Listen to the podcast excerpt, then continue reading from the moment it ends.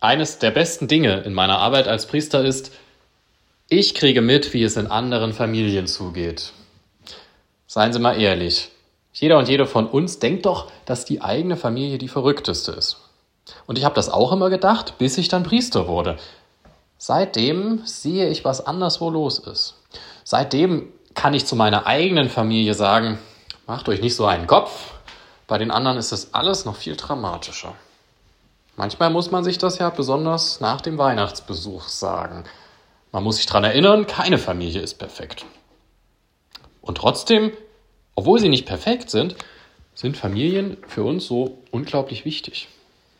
Sie verankern uns mit unserer Herkunft, sie stützen uns in der Gegenwart, sie können unsere Zukunft formen. Ich habe ja viel mit Jugendlichen zu tun und da habe ich ganz oft den Gedanken, dass so besonders starke junge Menschen deshalb so stark sein können, weil sie auch eine starke Familie hinter sich haben, die ihnen Halt gibt und die sie stützen. Natürlich, Ausnahmen bestätigen die Regel und sicher trifft dieser subjektive Eindruck nicht auf alle zu. Aber fest steht wohl, Familien sind für uns wichtiger, als man es an Weihnachten manchmal wahrhaben will. Familien sind zwar nicht perfekt, aber Familien sind doch ein Stück weit heilig, ein bisschen heilbringend für uns. Aber was ist so eine Familie überhaupt? Wen zählen Sie zu Ihrer Familie? Die Verwandten oder auch Freundinnen und Freunde? Was ist eine Familie? Im Weihnachtslied Süßer die Glocken heißt es, segne den Vater, die Mutter, das Kind. Das ist das traditionelle Familienbild. An Weihnachten singen wir voller Inbrunst davon. Dabei ist es längst nicht mehr Durchschnitt oder Realität bei uns.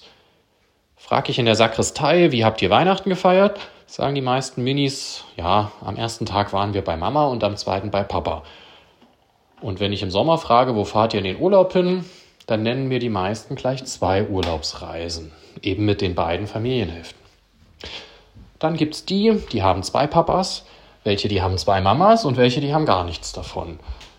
Auch im Eichsfeld ist das ganz normal. Was im Lied Siehst du die Glocken gesungen wird, ist auch bei uns längst nicht mehr die Realität. Wer gehört zu Ihrer Familie?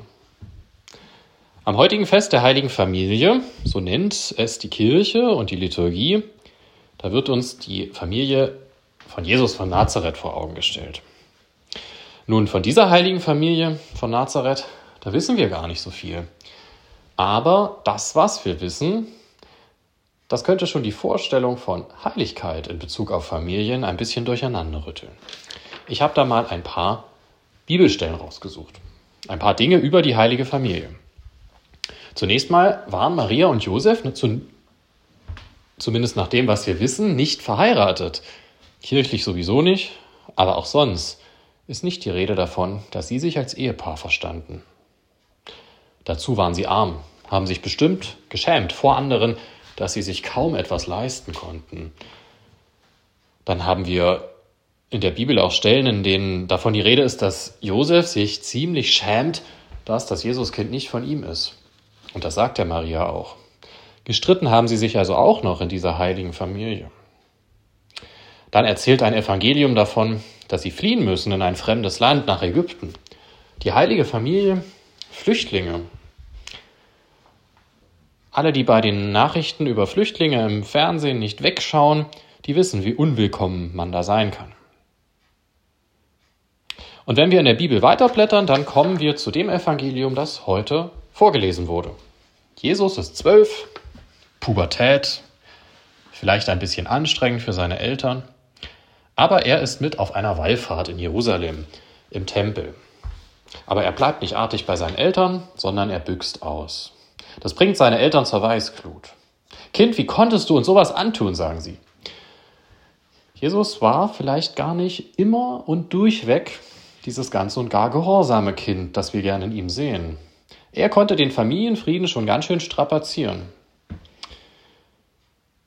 Wenn wir dann weiterblättern in der Bibel und Jesus älter wird, dann gibt es auch so manche Geschichten, die einen die Stirn runzeln lassen. Zum Beispiel sind sie als Familie bei einer Hochzeit eingeladen und Jesus blamiert seine Mutter vor allen Gästen. Mama will irgendwas von ihrem Sohn, Maria will etwas von Jesus und er antwortet, Frau, was habe ich denn mit dir zu tun? Meine Stunde ist noch nicht gekommen.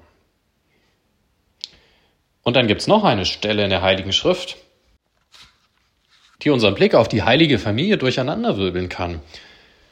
Maria geht los mit ein paar Männern, vielleicht mit den Brüdern von Jesus, das weiß man nicht so genau. Sie will ihn mit Gewalt zurückholen, denn sie sagen alle, der ist verrückt geworden. Der hat angefangen zu predigen, der will Kranke heilen.